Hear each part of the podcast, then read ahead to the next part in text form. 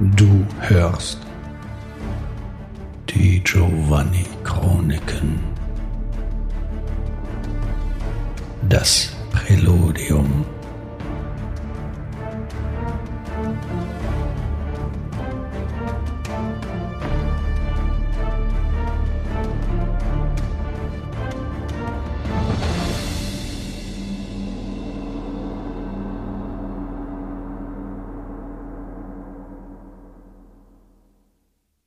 Ich habe einige Male die Giovanni-Chronik im Vampire-Universum geleitet. Bei einer dieser Rollenspielrunden hatte ich damals Notizen als eine Art Spielbericht mitgeschrieben. Und diese Notizen sind das Fundament dieser Hörgeschichte. In der Giovanni-Chronik beginnen die Spielercharaktere als Menschen und werden zu Beginn zu Keinskindern verwandelt. Auch bekannt als Vampire.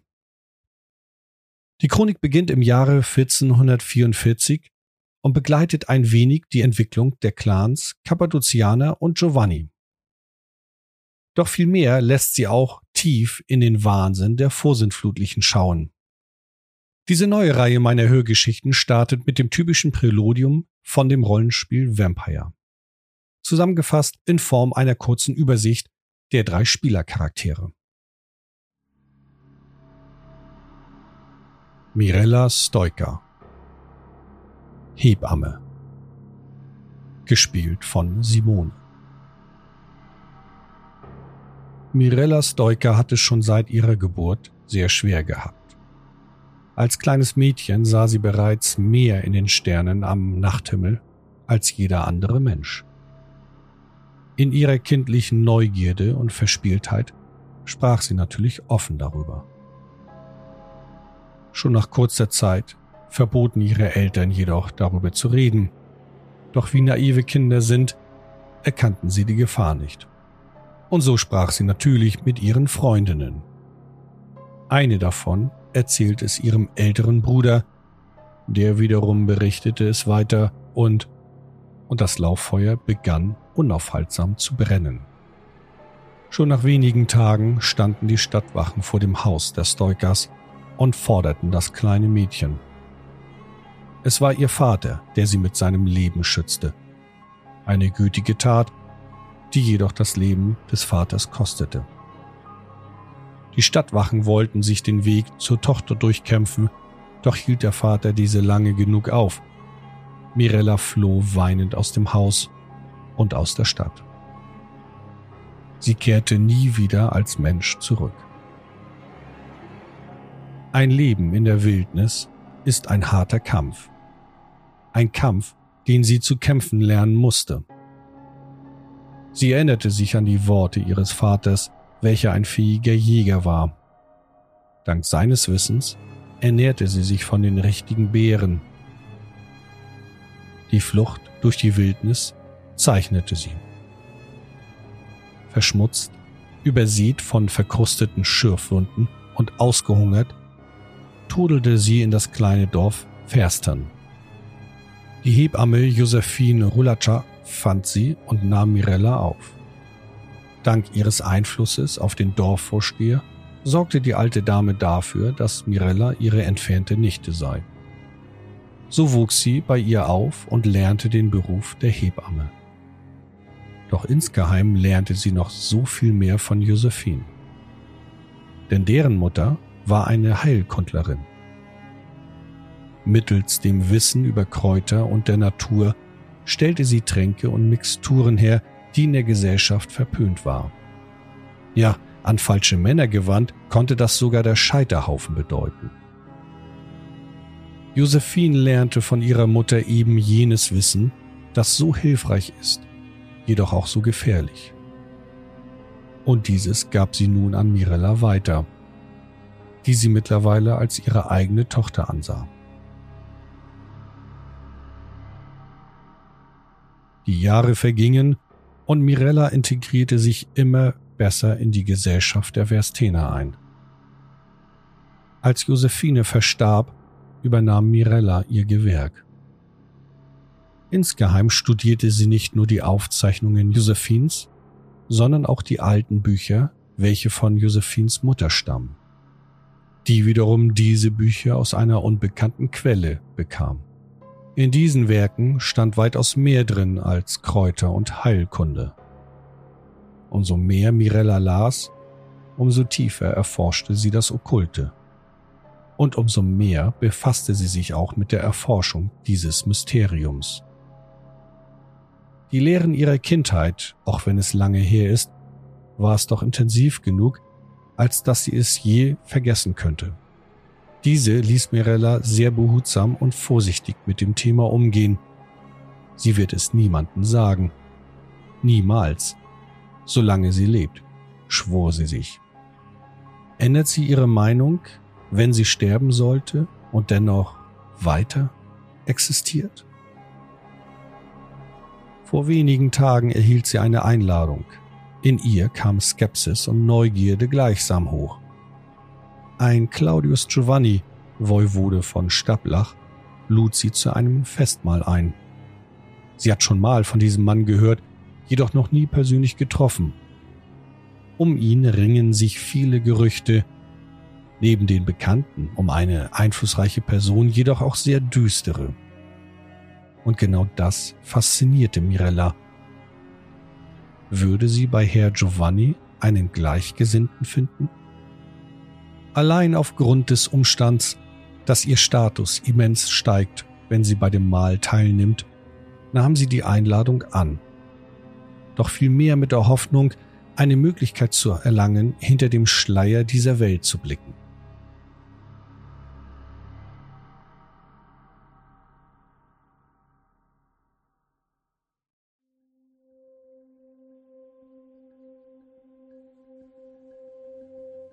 Georg Mattei, Adeliger und Philosoph, gespielt von Sven. Georg ist der Erstgeborene der Mattei-Familie. Sein Großvater und dessen Vater herrschten bereits über das Dorf Bribasch, so wie sein Vater es heute tut. Und Georgs Schicksal war bereits festgelegt, er würde der Nachfolger dieser kleinen Dynastie werden. Georg konnte dabei auf das Wissen und die Erfahrung dreier Generationen zurückgreifen. Doch das alles nahm nicht so viel Bedeutung in seinem Leben ein wie die Lehren seines Mentors Darian. Ein alter Mann, der viel von der bekannten Welt gesehen hat und auch viel Wissen sich angeeignet hatte. Mit ihm philosophierten die beiden Tag um Tag. Georgs Vater hieß das nicht gut, wollte jedoch nicht den Groll Darians auf sich ziehen. Darian war einflussreich genug in dem Dorf, als dass man ihn nicht ignorieren dürfte. Dank den Lektionen und Lehren Darians könnte Georg zu einem fähigen Herrscher werden, gewiss fähiger als sein Vater vielleicht sogar als seine Vorfahren vor ihm. Doch wären da nicht die Zweifel. Denn Georg erkannte die Gefahr eines solchen Throns, der Verfall der eigenen Seele. Selbst schon in einer großen Familie gibt es für den Hausherrn immer die Herausforderung, zwischen vielen Individuen zu stehen und es allen recht zu machen, oder er herrsche über seine Familie als ein Tyrann. Eine Gratwanderung, die nicht leicht zu nehmen ist. Daher schwankte Georg in seiner Jugend immer wieder, ob er in die Fußstapfen seines Vaters treten sollte, auch wenn ihm noch gar nicht klar war, dass er keine Wahl hatte. Als sein Vater immer kränklicher wurde und Georg sich mehr und mehr um banale Geschäfte des Dorfes kümmern musste, fühlte er sich unter Druck gesetzt. Die ihm genommene Freiheit zu entscheiden, ob er den Weg gehen wolle oder nicht, brachte ihn mehr und mehr auf Distanz zu seinem Vater. Dieser nahm ihm schließlich die Möglichkeit vollends, ohne dass es weder dem Vater noch Georg zu diesem Zeitpunkt bewusst war, was diese Alternative offenbaren wird. Georgs Vater erhielt eine Einladung von dem Voivoden von Stablach, Claudius Giovanni, an seiner Stadt sandte er seinen Sohn dorthin. Mit der Begründung, dass er die letzten Tage seines Lebens zählt und sein Sohn schon balde die Geschäfte übernahm. Auf der anderen Seite schickte er seinen Sohn dorthin, damit dieser das Leben eines Herrschers von anderen erfahren wird, denn der Vater glaubte, dort seien nur Adelige und Herrscher anzutreffen. Den Hass seines Vaters wollte sich Georg auch nicht aufziehen, dafür verdankte er ihm zu viel. So nahm er die Einladung an, jedoch mit einem gewissen Unwohlsein.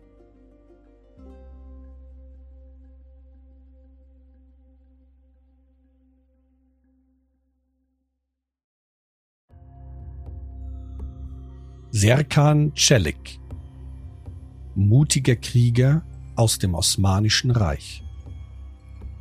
Gespielt von Finn.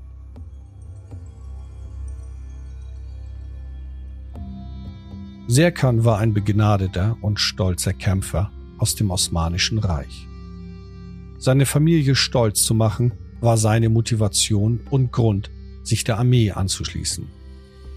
Serkan gehörte weder zu den Intelligenten der Familie noch zu den charismatischsten.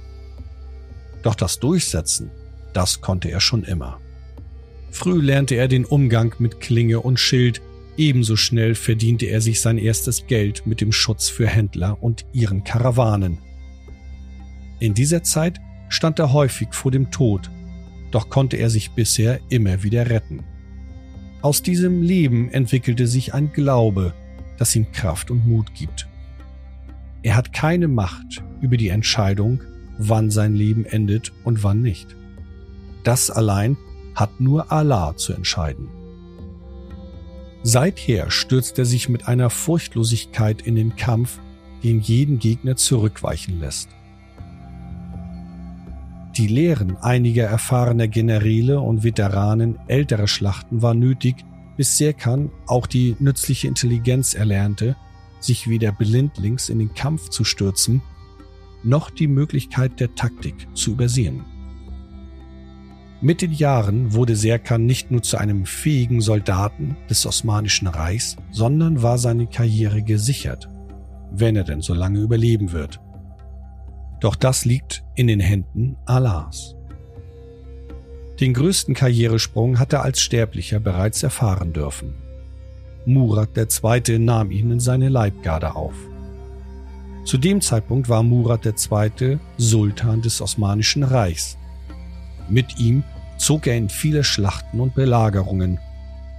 Leider nicht mit so großem Erfolg, wie sich das Osmanische Reich erhofft hatte. So kam es im Jahr 1444 zu einem diplomatischen Treffen in der Stadt Ceget. Hier wurde ein zehnjähriger Friedensvertrag zwischen Murat II. und Durat Brankovic abgeschlossen. Und an diesem Ort und zu dieser Zeit nahm das Leben Serkans einen gravierenden Wandel. Er persönlich bekam eine Einladung von dem Woiwoden zu Stablach. Die Diplomaten Murats II waren sichtlich verwundert und besprachen sich mit dem Sultan. Natürlich wird Serkan nur der Einladung folgen, wenn sein Herr ihm dies befahl. Was die Beweggründe des Sultans waren, bleiben unbekannt. Doch wünschte er, dass Serkan die Einladung annahm. Ihm, Serkan, kam nur ein Gedanke, die Murat II.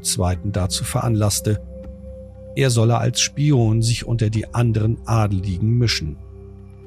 Doch dann kam in ihm sogleich Zweifel hoch. Serkan ist ein ausgebildeter Kämpfer und weder ein Diplomat noch ein Spion. Es muss einen anderen Grund geben. War Murat II. von ihm enttäuscht und wolle ihn hiermit loswerden?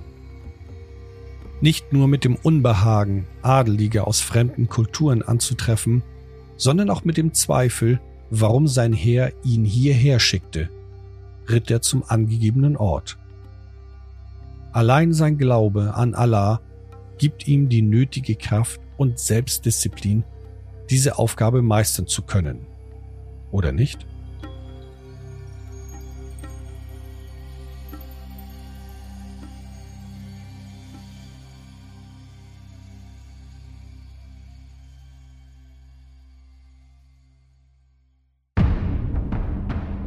Hörtest die Giovanni Chroniken. Das Präludium.